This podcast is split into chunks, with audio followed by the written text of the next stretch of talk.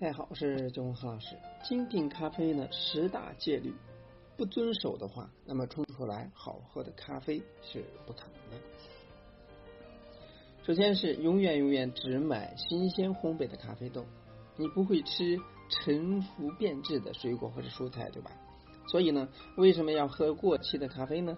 你购买的所有的咖啡豆都应该印有一个烘焙日期。那注意的是，是烘焙日期。如果说没有，那就不要买它。第二是了解你在喝什么，了解一下你喝的咖啡豆的来源、种植的地方、产区以及加工方式是什么。花点时间认识一下你的咖啡吧。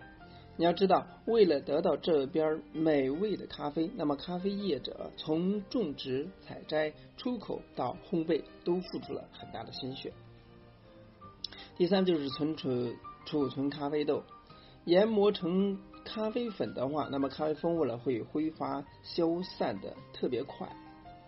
所以呢，把咖啡豆放在密封的容器内，保持现冲现磨很重要。第四呢，只要研磨适当的粉量。如果说你在冲煮一人份的咖啡，那就只磨一份的咖啡粉就可以了。当然了，你也可以问问其他人。要不要来一杯？毕竟呢，独乐乐不如众乐乐。第五呢是尝试不同的冲煮比例，咖啡粉与水的比例呢并不会一成不变。那么建议呢是一比十五，也就是一克的咖啡粉冲煮用十五克的水。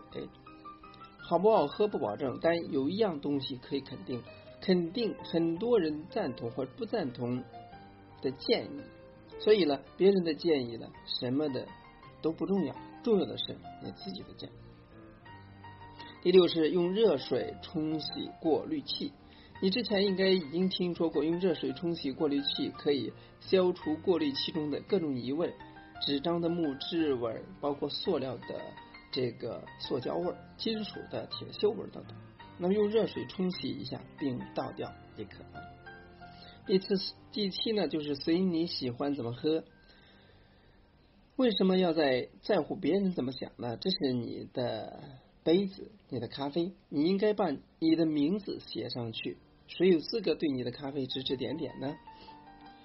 那建议你呢，喝第一口咖啡的时候呢，不妨先别加糖和奶，品尝一下原始黑咖啡的美妙风味。仅仅是建议，并不是规定，你怎么喝随你喜欢。第八呢，是尝试。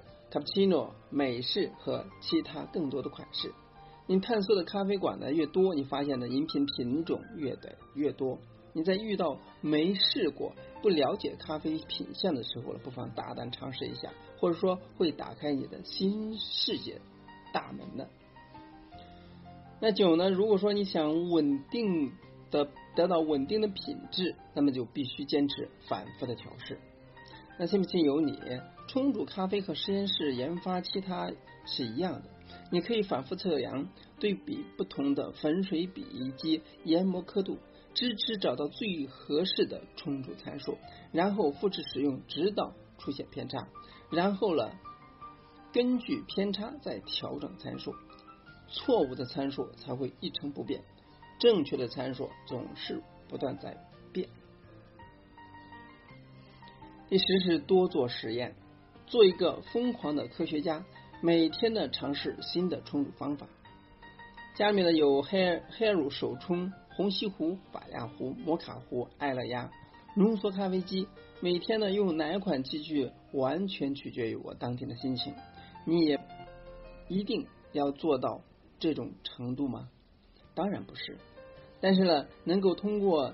进行实验，清楚知道自己喜欢什么器具，能够冲出自己喜欢的味道。你应该做到这两点。那最后呢，精品咖啡呢，在不同的场合会有不同的规格与定义。但是消费者的观点来看，市场上的精品咖啡呢，强调的除了咖啡豆的新鲜度之外，还有合适的烘焙手法啊、合适的冲煮方式，甚至合适的点心搭配。所以咖，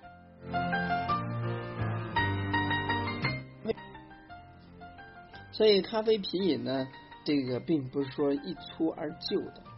当然的年龄品饮年龄不低的爱好者们应该都有过这样的经历。当走进网上搜索到的，或者说朋友推荐的精品咖啡馆的时候呢，常常会因为一些冷酷的行为风格，或者说太过于艰涩专业的隔阂感，感觉到不明觉厉，从而退避三舍。这是一种矛盾的感觉。所以，专业一方面可以让人感觉到信赖，但是却有可能造成一些让人望而却步。就像这个文章的名题“十大戒律”，那么看起来肯定是很严肃的，但其实呢，只想告诉你，这不是清规戒律，只是建议。喝咖啡的并不需要那么多的规矩，精品咖啡也好，商业咖啡也罢，怎么冲、怎么喝都是你自己的权利。永远不要被别人的死规则限制了你自己的喜好、厌恶。这就是对。精品咖啡饮用过程中的一些建议，那希望给大家去帮助。今天就到这里，咱们下次再见。